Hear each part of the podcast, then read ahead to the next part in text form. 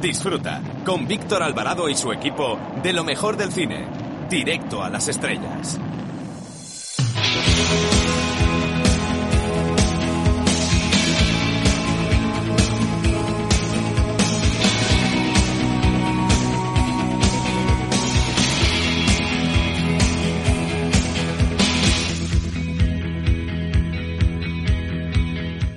Hola, soy Paspadilla y quiero mandar un saludo, mm, ¿cómo diría? Como un email, directo a las estrellas. Un beso muy fuerte.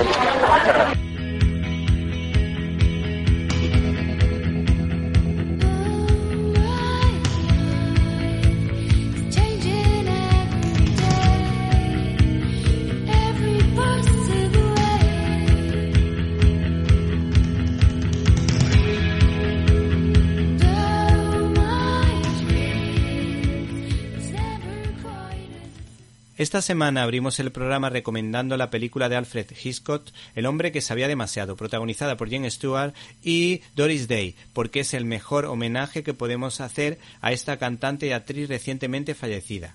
Para mi gusto, esta no es una de las mejores películas del maestro del suspense, pero siempre será recordada por la inolvidable canción que será será cantada por Doris Day, una queridísima actriz marcada por su alcoholismo y que siempre hizo muy buena pareja interpretativa con Rod Hudson. Que descanse en paz la protagonista del hombre que sabía demasiado, una película de suspense que hay que ver una vez en la vida. Bienvenidos a una nueva edición de Directo a las Estrellas, tu programa de cine. En una semana marcada nuevamente por las elecciones, nosotros les hablamos de los estrenos de la semana empezando por la esperada película familiar Aladdin, protagonizada por Will Smith mientras que el actor Ethan Hawke dirige el biopic Blaze. La comedia italiana hace acto de presencia de la mano de Riccardo Milani, que nos promete risas y sonrisas en la cinta de choque cultural como pez fuera del agua. Por otra parte, el cine de autor hace acto de presencia por partida doble con Elisa y Marcela de Isabel Coiset y Neil Jordan en la cinta de terror La Viuda.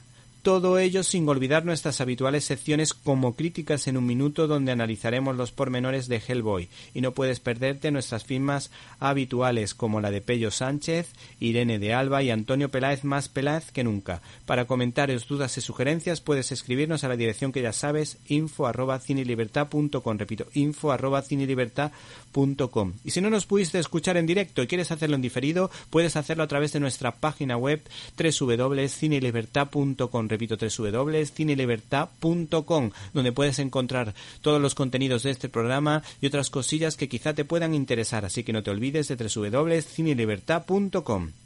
Hemos recibido un correo electrónico de Raúl Márquez que nos recomienda la película Casi Imposible, una comedia, una sátira política nada sectaria que se pone en el lugar de la izquierda y de la derecha. Para comentarios, dudas y sugerencias, info arroba cinelibertad.com. Comenzamos.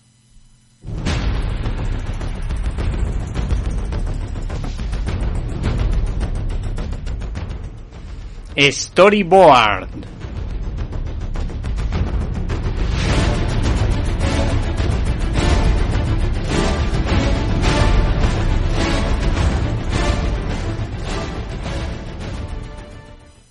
La editorial Panini nos obsequia con un díptico de un buen nivel que consta de dos aventuras lógicamente como Clavo de Hierro y Nook Desatado, de la etapa de Nick Remender, un brillante guionista que hizo una obra maestra titulada Capitán América Dimensión Z, siendo la obra en cuestión su continuación, cuyo nivel es algo inferior, pero por supuesto sigue mereciendo la pena. Además, este guionista se acompañó, entre otros, de un gran dibujante español, Carlos Pacheco.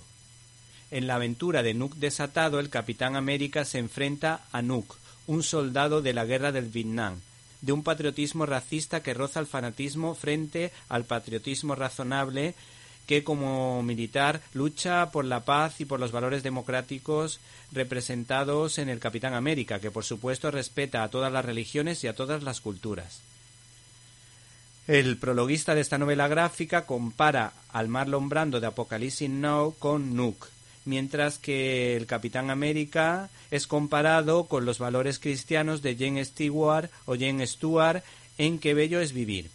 Estas dos historietas nos ayudan a entender la dimensión y el compromiso del héroe sustentado en los valores transmitidos por su madre, que es toda una declaración de principios. Ella le enseña a perdonar con frases del tipo Para crecer tienes que dejar atrás el pasado.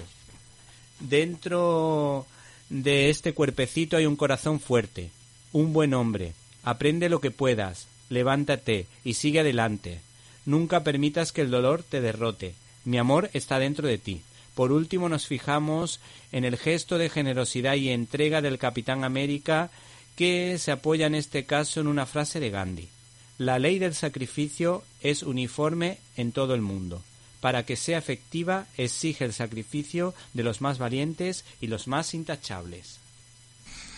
Hola, me llamo Inigo Montoya. Tú mataste a mi padre. Prepárate a morir. Estás escuchando el directo a las estrellas con Víctor Alvarado. Entre los grandes del género del terror suenan los nombres de Stephen King, Mary Shelley, Bram Stoker, Lovecraft, Sheridan Le Fanu o en este caso Edgar Allan Poe. Porque Norma Editorial ha sacado a la palestra historias de Edgar Allan Poe, en una adaptación de Stacy King dibujada por varios expertos en manga. Este ejemplar recoge cinco de sus relatos más conocidos como El corazón del ator, Barril de amontillado, El cuervo, La máscara de la muerte roja o La caída de la casa User. Mi primer y emocionante contacto con la literatura de Poe o de Poe fue evidentemente a través de su personaje detectivesco Auguste Dupin. Así que este recopilatorio de historias cortas ha sido una nueva oportunidad para disfrutar de su talento e imaginación. Este libro nos desvela que El Cuervo fue uno de sus relatos más conocidos, pero fue rechazado por su editor que le pagó 15 dólares por pena dada su precaria situación económica. Como dato curioso, este relato fue escrito eh, de atrás hacia adelante y refleja la angustia y la tristeza de un hombre como Poe eh, preocupado por la enfermedad de su mujer. Desde un punto de vista cinematográfico destacamos Barril de Amontillado, que tuvo una adaptación televisiva en la serie del CSI de Grison, o la versión peliculera de La caída de la casa User, protagonizada por un icono del terror como era el actor Vincent Price, eh, dirigida por Roger Corman. En cuanto al relato que más eh, me ha gustado, tengo que reconocer que El corazón del actor me ha fascinado, porque eh, propicia una reflexión. ¿Te está gustando este episodio? Hazte fan desde el botón Apoyar del podcast de Nivos. Elige tu aportación y podrás escuchar este y el resto de sus episodios extra. Además, ayudarás a su productor a seguir creando contenido con la misma pasión y dedicación.